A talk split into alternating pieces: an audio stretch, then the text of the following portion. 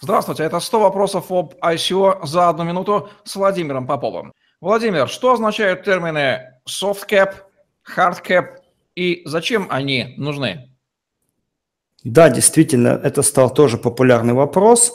Заключается Сущность э, первого явления SoftCap в том, что это минимально необходимая сумма для развития проекта, ну а, соответственно, HardCap – это сумма, которая необходима в максимальном составляющей. Чем они отличаются? Ну, как правило, а, первое – это для того, чтобы проект, в принципе, завелся, достиг какой-то стадии развития, показал какие-то общие условия, да, э, и так далее а максимальная сумма необходима для того, чтобы он заработал э, на полную. Ну вот представьте себе Google, и, допустим, для него, наверное, бы софткэпом э, было бы достижение создания да, поисковой индексной машины с минимальным интерфейсом и так далее. Ну, а hardcap заключался непосредственно в том, чтобы все это сделать быстро, сделать на разных языках, сделать в разных странах, сделать с максимально полезной замкнутой экосистемой.